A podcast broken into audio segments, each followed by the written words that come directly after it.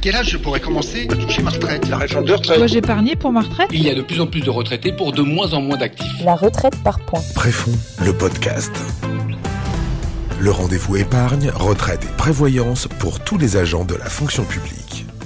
Bonjour à toutes et à toutes, ravi de vous retrouver pour un nouveau numéro de ce podcast consacré aux retraites, à l'épargne et à toutes les questions que vous vous posez.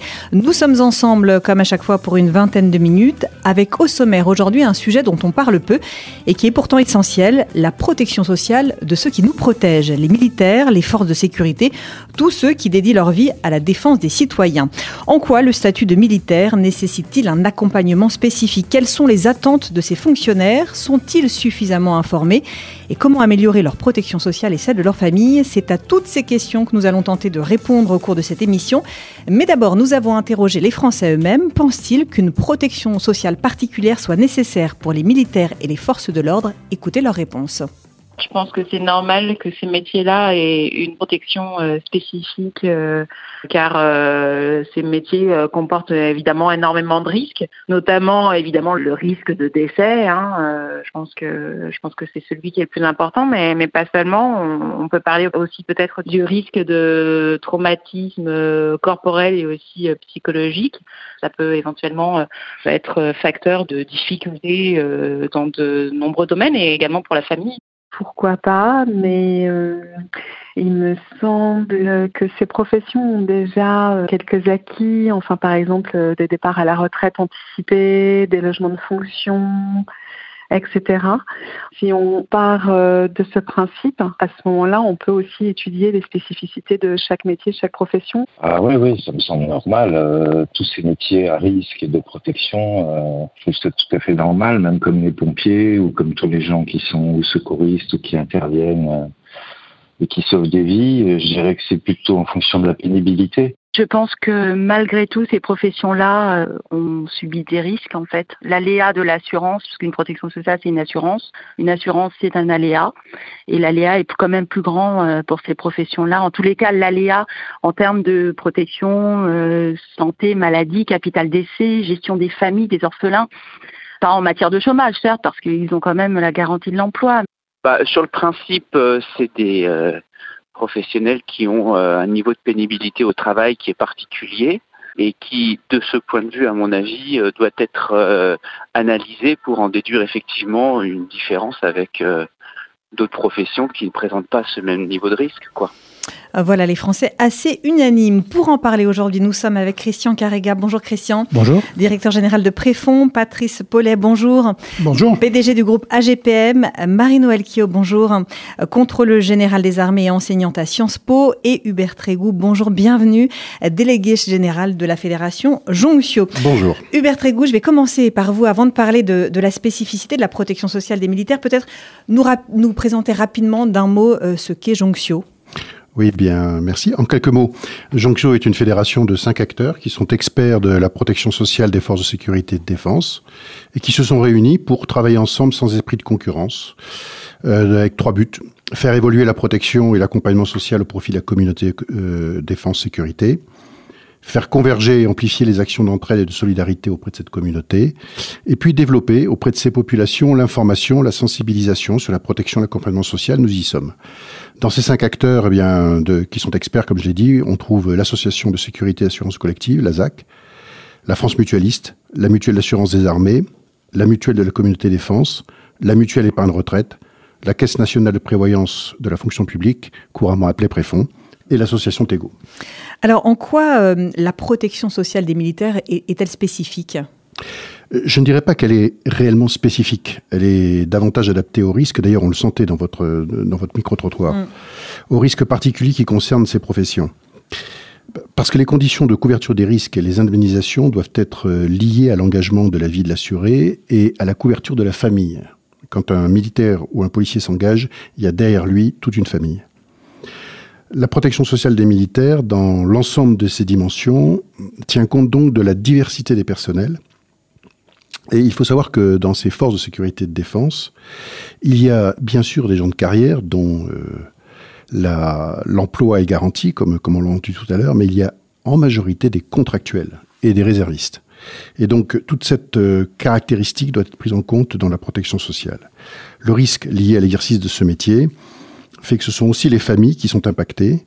Euh, L'agent prend des risques au nom d'une mission que lui fixe l'État. L'État est donc responsable et l'assure directement. Mais la protection sociale spécifique complète ce dispositif étatique. Patrice Paulet, je vais vous demander vous aussi de, présenter assez rapidement euh, euh, le groupe euh, AGPM, qui est un, groupe d'assurance. Hein. Oui, c'est un groupe d'assurance qui est né en 1951, justement pour apporter un complément de protection sociale par rapport au dispositif que l'État pouvait apporter aux militaires. Et puis progressivement, pour répondre à ce besoin, on a on a diversifié les, contrats d'assurance que l'on faisait et que l'on distribuait. Et puis on s'est diversifié aussi en termes de clientèle. Euh, on est passé des, militaires, euh, on a élargi à, toutes les forces de sécurité, et puis bien sûr à, qui veut bien euh, s'assurer chez nous, c'est-à-dire monsieur et madame tout le monde. Alors, en tant, qu'assureur, vous connaissez hein, les, attentes de, ces fonctionnaires, des militaires. Quelles sont leurs attentes en termes de protection sociale? Alors, quand on parle, la protection sociale, c'est un peu une tarte à la crème aujourd'hui. Hmm. C'est-à-dire, quand on parle de protection sociale, on va, on va considérer qu'il y a un tronc commun qui est valable pour tout le monde, tout un chacun. Oui, on, mélange un peu tout. Voilà. Hmm. Et le vrai, le vrai sujet, c'est s'agissant de populations comme la population militaire, est-ce que ça a été soulevé hein, dans le micro-trottoir? Va-t-on parler de spécifique ou pas? Le tronc commun, bien sûr, tout militaire euh, en a besoin, comme tout le monde. Mais qu'est-ce qui fait que dans l'exercice du métier, dans le statut, dans ce qui est vécu au quotidien, il y a des conditions spécifiques.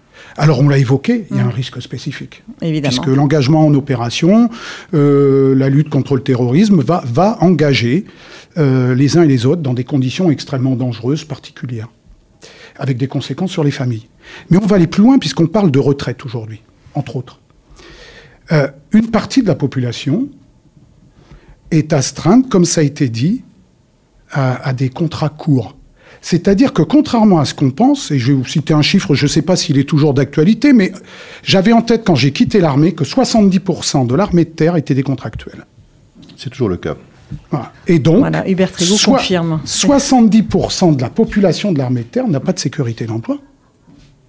Donc, ça revient à se dire comment ces gens-là, quand ils travaillent dans l'armée, prennent des risques, de quelle manière ils vont pouvoir commencer à préparer un avenir, une retraite, etc., alors que le temps passe. Deuxième élément, une partie de la population est sous contrainte de mobilité. Tous les deux, trois, quatre, cinq ans, ils, vont être mutés. Du coup, ça pose le sujet de la continuité du travail du conjoint. C'est-à-dire que pour que le conjoint ait une carrière, accède à des droits à retraite, soit il a un travail qui permet de changer, de suivre. Ce qui n'est pas forcément évident. C'est pas, pas, évident ou bien euh, ça fait ce qu'on appelle le célibat géographique, c'est-à-dire des familles un peu éclatées au quotidien qui se retrouvent que le week-end. Chacun de son côté la semaine. Ou bien ben, on renonce, l'un des deux renonce par certains côtés, de fait, à avoir une carrière linéaire, c'est-à-dire qui constitue des droits à retraite. Alors, ça, ça se traduit par quoi? C'est-à-dire qu'au moment où on part en retraite, il n'y a pas une retraite normale d'une famille normale, classique, parce qu'il n'y aura pas cumul de travail d'un couple. Il n'y aura pas eu forcément, du fait de cette mobilité, une accession à un patrimoine hein, qui permet de garantir aussi euh, cette retraite. Et donc, ça peut donner des cas euh, de, par le biais de la pension de reversion de famille. S'il y a un décès un peu euh, qui, arrive un peu trop vite, eh ben, ça, va, ça va se traduire par une forme de paupérisation d'une famille. Et je vais, vous citer un autre chiffre qui, est intéressant parce que quand on parle de, de, ce métier et de constitution de patrimoine, d'avenir, quand on parle de, de, protection de nos militaires, on, on, a en tête souvent quelle protection on va apporter à ceux qui partent en opération et ceux qui décèdent. Ils bénéficient d'un statut qui, par l'aide de l'État, vont déjà être assez entourés. Eh bien, 35% des orphelins de militaires vivent au niveau ou en dessous du niveau de pauvreté. Quand on dit ça, on voit bien que le terme protection sociale complémentaire prend tout son sens. Hmm. Parce qu'on ne meurt pas qu'en opération.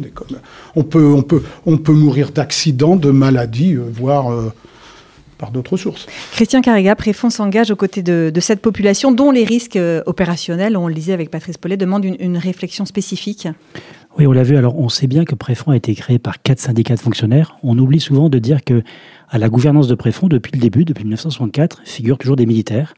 Euh, le, les contrôleurs généraux des armées sont présents en fait au conseil d'administration et au bureau de la Préfond, ce qui montre en fait que pour Préfond, la connaissance de cette population-là, le fait de réfléchir à des solutions dédiées est extrêmement importante.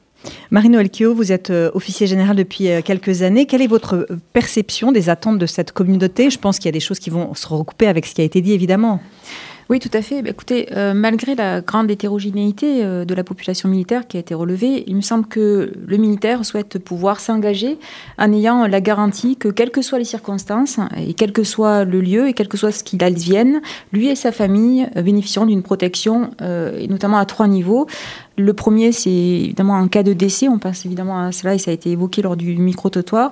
Quand on s'engage, on sait que cela peut être au prix du sacrifice de sa vie, donc on s'attend à ce qu'en cas de décès, la famille et, euh, les survivants, les enfants, euh, soient, soient pris en charge. Euh, mais il y a aussi au deuxième, un deuxième niveau qui est euh, lors des absences du foyer, puisque euh, le militaire, lorsqu'il est engagé, peut être engagé sur une longue période. Ce sont des opérations en opération extérieure sur six mois. Et donc là, il y a, il y a besoin d'être sécurisé de se dire que sa famille, s'il arrive quoi que ce soit, elle aura une couverture sociale adaptée.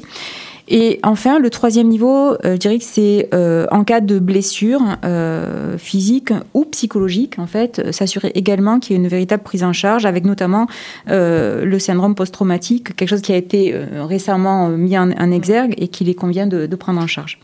Voilà, J'aimerais ajouter que par rapport à tout ce qui, qui existe, la protection sociale complémentaire, le ministère s'engage aussi à ce niveau-là, avec notamment sur le côté famille, le plan famille, pour accompagner euh, justement les, familles, et, euh, puisque l'engagement de la personne, c'est l'engagement derrière de la famille.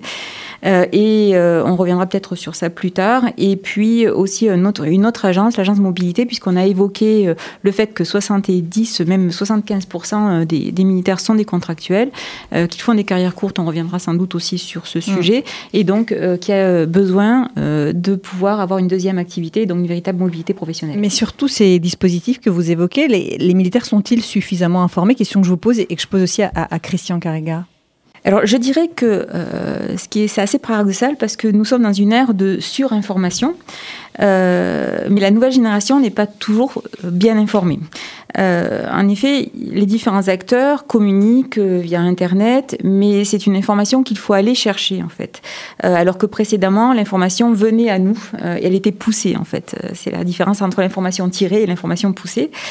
Euh, donc je, je dirais qu'à ce titre-là, le commandement euh, doit conserver une, un vrai rôle dans ce domaine, tout en préservant une réelle neutralité. Euh, et ceci est d'autant plus important que la gestion des militaires est une gestion de, de, flux, avec chaque année plus de 20 000 personnels qui sont recrutés et autant qui quittent l'institution. Donc ce qui sous-entend que cette information, il faut que ce soit une action récurrente. Mmh. Christian, sur ce sujet on, peut mieux faire, mais en même temps, c'est compliqué quand vous avez 20-25 ans de se préoccuper de ces choses-là. Moi, je, souligne en fait l'effort extrêmement important de, l'encadrement, en fait, que d'expliquer, de, présenter ces solutions euh, en toute neutralité, de présenter les, sujets euh, aux, euh, aux, jeunes militaires. Mais voilà, il faut reconnaître qu'on peut mieux faire, on peut s'améliorer encore sur le sujet. Hubert Trégou, justement, comment se caractérise cette, population on, peut évoquer la, jeunesse, hein, notamment, relative jeunesse de l'ensemble de cette population? Oui, effectivement, euh, s'il faut la caractériser, euh, malgré son hétérogénéité qui a été soulignée à plusieurs reprises, euh, je retiendrai trois facteurs. Le premier, c'est celui dont vous parlez, c'est la, relative jeunesse, c'est même la totale jeunesse, qui est nécessaire également en raison de l'engagement et qui fait que finalement, ces, questions de protection sociale ne sont pas dans les préoccupations immédiates des agents, qu'ils soient militaires ou policiers. Il est donc naturel que d'autres s'en chargent pour eux. Et cette action, on l'a un peu dit, est partagée entre le commandement pour les armées, les syndicats pour les policiers, mais aussi euh, par tous les acteurs sur les produits complémentaires et les associations qui viennent compléter le dispositif institutionnel. Donc il faut bien voir cela comme euh, un, un tableau à plusieurs facettes. La deuxième particularité de la population, c'est sa majorité de contractuels pour, lesquels, par exemple, l'obtention d'un prêt, l'accession à la propriété euh, est, rendue plus difficile par, ce statut de contractuel. Il faut donc des dispositifs qui offrent des garanties particulières et adaptées pour que les banques prêtent à cette population de contractuels. Ce qui est, aujourd'hui le cas. Troisième particularité, euh, la prise en compte du risque sanitaire qui est spécifique pour les armées, avec une, organisation différente et un service euh, de santé euh, qui lui est dédié pour les opérations et donc euh, des besoins également qui sont assez caractéristiques de, des engagements, puisqu'ils sont souvent euh, très onéreux. Alors, je, je ne relèverai pas le, le, côté traitement psychologique avec la, la, la, longueur, mais sur le, sur le plan euh, euh, des traumatismes, des équipements très onéreux à financer pour les blessures lourdes ou pour, euh, par exemple, l'équipement de prothèses. Patrice Pellet, vous vouliez réagir sur, sur ce sujet? Alors, je vois, il y a en fait plein de sujets intéressants qui ont été abordés. Il y a d'abord le rôle du commandement qui a été, qui a été évoqué. C'est fondamental. En fait, on est, on est tous, par certains côtés, dans une, une dynamique sociale. C'est-à-dire que le, le, chef militaire, euh, en garnison, il porte un rôle social vis-à-vis -vis de ses subordonnés, c'est-à-dire qu'il porte derrière ça, par certains côtés, la responsabilité d'encourager ses subordonnés à se couvrir correctement lorsqu'il s'agit de couverture individuelle, comme on, peut, on, on l'évoque aujourd'hui, et, et, ça va forcément en complémentarité d'un dispositif étatique. Il n'y a pas de concurrence dans le système. Il y a juste une recherche de la meilleure couverture possible et d'un dispositif le plus cohérent. Ça, c'est le rôle du commandement, parce que le, le commandement a un rôle social. Souvent, on l'oublie, mm. mais c'est une réalité. Et c'est pas lorsque les affaires arrivent qu'on se retrouve avec des orphelins, une veuve, euh, que euh, il faut se dire bah, si j'avais su. Mm. Il y a clairement dans le rôle de commander, il y a l'engagement à, à, faire en sorte que ces subordonnés soient correctement couverts. Et nous savons très bien, ça a été évoqué, c'est qu'un militaire, il va partir en opération d'autant plus serein qu'il sait que tout est prêt au cas où il arrivera quelque chose. Ça fait même partie du potentiel opérationnel par certains côtés. Et puis de l'autre côté, il y a euh, l'acteur que je suis aujourd'hui, d'assureur, où euh, j'estime que un assureur, euh, a fortiori un mutualiste comme nous, mais on, porte une promesse sociale. C'est-à-dire qu'on ne peut pas embrasser ce métier si par certains côtés, on n'a pas une vision de, sociale de ce que l'on fait. Vis-à-vis -vis de nos collaborateurs, ce n'est pas le sujet d'aujourd'hui, mais vis-à-vis -vis de notre client. Et c'est-à-dire que, en fait, c'est à partir de l'identification de besoins spécifiques, alors on appelle ça improprement le risque de guerre, qui en fait le risque de décès, invalidité euh, lors d'opérations ou euh, du fait du terrorisme, qui dans le monde de l'assurance en général est un sujet repoussoir. Mmh. Euh, c'est ce qu'on a, ce sont des exclusions, comme on appelle ça dans le métier. Eh bien, on ne peut pas porter notre promesse sociale si on, au départ, on ne prend pas en compte ce genre de choses. C'est même le point de départ. Et ça va beaucoup plus loin qu'un simple contrat de prévoyance. Euh, Hubert évoquait tout à l'heure euh, l'accession à la propriété, euh, obtenir un prêt auprès d'une banque. Mais de par la réglementation, derrière ce prêt, il y a l'obligation de s'assurer. Si pour assurer un prêt et accéder à la propriété, le, le contrat d'assurance ne couvre pas ce risque spécifique-là, la garantie ne s'appliquera pas correctement. Mmh. Donc on voit bien que même pour constituer un patrimoine, essayer, essayer d'asseoir l'avenir de sa famille, quel que soit ce qui va nous arriver, on décède, on a une invalidité totale, bah, la, la, maison sera payée, je fais très court en le disant. Bah, il faut-il mmh. que le risque de guerre et le risque de, de, de décès, de fait de terrorisme soient reconnus? Marie-Noël quelles sont les, les, questions que les, les, militaires posent le plus souvent, leur, leur source d'inquiétude? Alors je dirais que effectivement, compte tenu du fait que la population au ministère est relativement jeune, puisque l'âge moyen est de 28,4 ans, c'est le rapport social de 2020, euh, le, la préoccupation première n'est pas forcément la retraite, la première. Mmh. Mais je dirais qu'il y, y a, deux grands sujets de préoccupation. Euh, le premier euh, est celui de la mobilité géographique. Alors c'est une mobilité euh, qui est subie puisque c'est une mobilité sur ordre de l'autorité. Euh, ce sont chaque année plus de 23 000 personnes qui ont connu une mutation avec changement de résidence en 2020. Euh, et cette mobilité géographique, en fait, elle engendre deux questions, deux, problématiques. La, première, c'est en plus des sujets évoqués précédemment par M. Paulet sur la mobilité du conjoint, que, sur laquelle je ne vais pas revenir, il y a la question relative à la prise en charge médicale, puisque à chaque fois qu'il y a une mobilité géographique, ça veut dire changer de, concrètement changer de médecin traitant. On sait qu'il y a certaines zones qui sont des déserts médicaux, donc ça veut dire être confronté à, ce sujet. Et c'est également euh, la prise en charge euh, éventuellement des frais avec les questions des dépassements d'honoraires, etc., etc. Sachant que euh, les centres médicaux des armées ne prennent plus en charge les familles de militaires et que les hôpitaux militaires se sont quand même réduits. Il y en a quand même beaucoup mmh. moins sur le territoire national. Le deuxième sujet lié à cette mobilité géographique, c'est la question relative au logement. Euh, alors, contrairement à ce que j'ai pu entendre sur le micro-trottoir, non, les militaires ne sont pas logés gratuitement. Voilà les, non, les euh, idées préconçues, euh, les choses qui circulent. donc non, les militaires ne sont pas logés gratuitement, à l'exception des militaires du rang, mais qui sont logés en chambrée.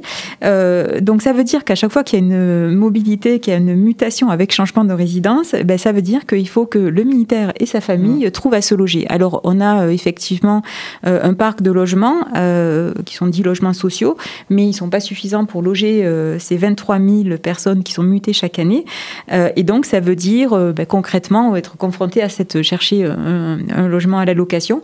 Et ça veut dire aussi, de manière, ah, ça c'est à court terme, mais à plus ou moins à plus long, à plus long terme, ça veut dire que c'est un frein à l'accession à la propriété et c'est un frein à l'accession à la constitution d'un patrimoine et donc aussi un peu à la préparation de sa retraite.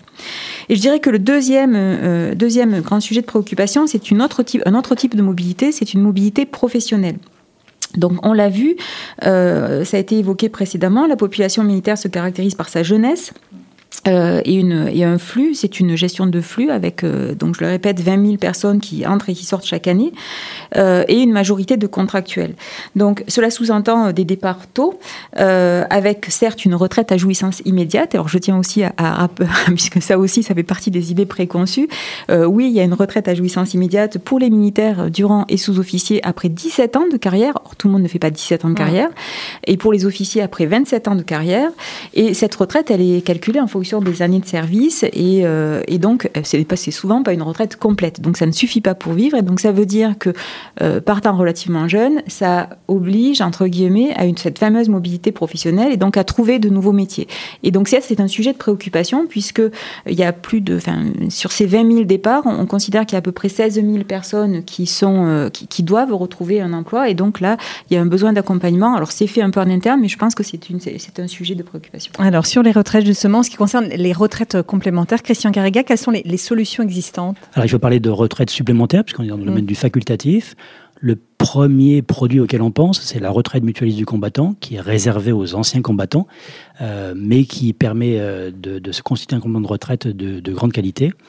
Euh, néanmoins, à ça se rajoute plan d'épargne retraite, préfond retraite, mais pourquoi pas aussi de l'assurance vie ou de l'immobilier.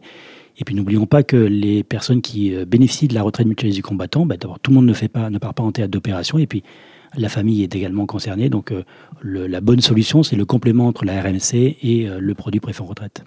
Patrick Paulet, la protection sociale, ce n'est pas que la retraite. Y a-t-il des, passerelles entre la GPM et des associations, des actions pour notamment encadrer, soutenir les familles?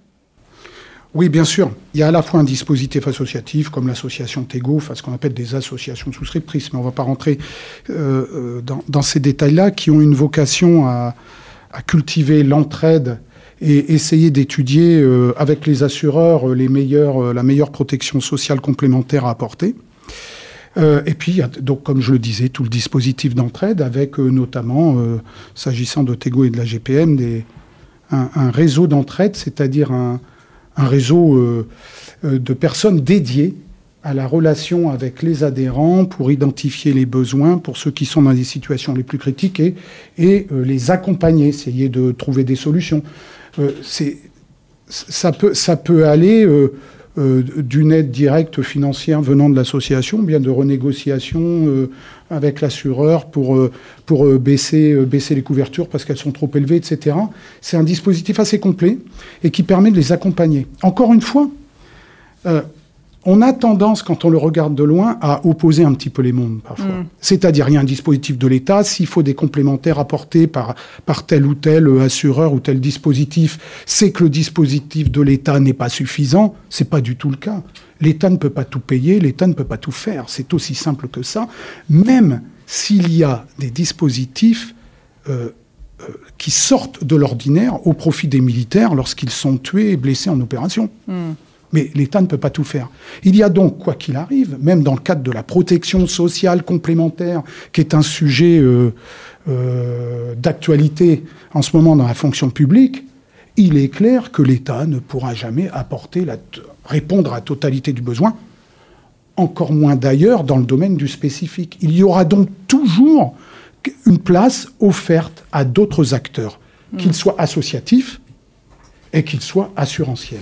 Hubert Trégou et Patrice Paulet dit qu'on on a tendance à, à opposer un, un peu les mondes. Quels sont euh, pour vous les, les enjeux, les pistes pour l'avenir sur cette question de la protection sociale des militaires?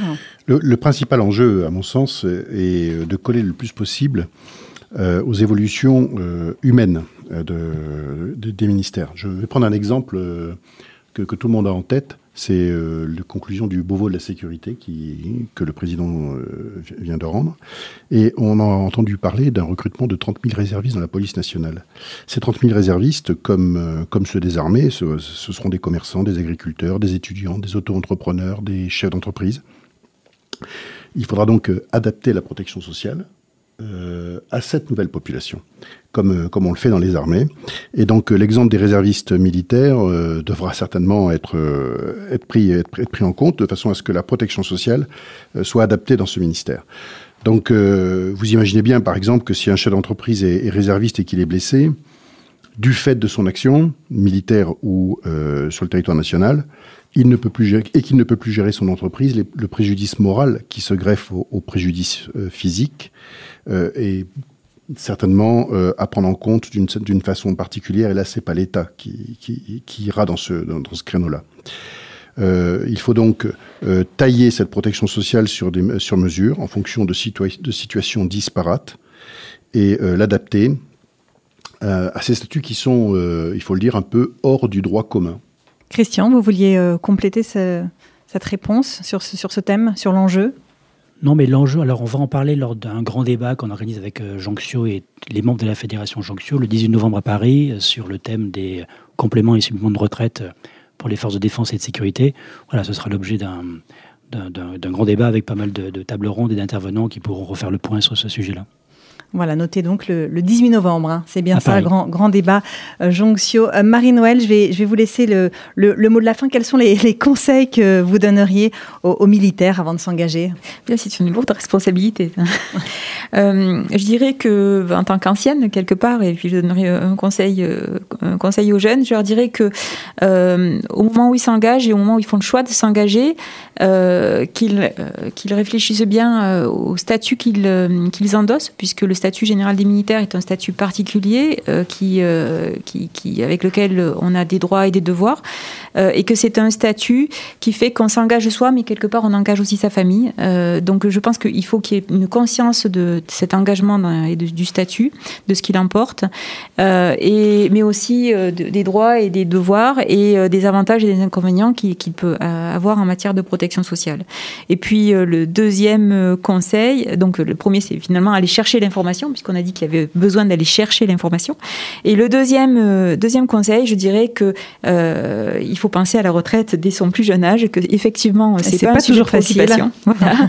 Euh, et que je suis bien d'accord avec ce qui, s'est- ce qui a été dit, c'est qu'il existe des solutions et, et que les choses sont complémentaires et que je, je- c'est un, un sujet que je dirais, c'est pour ça que je me suis engagée aussi au, au- au sein de la Préfond.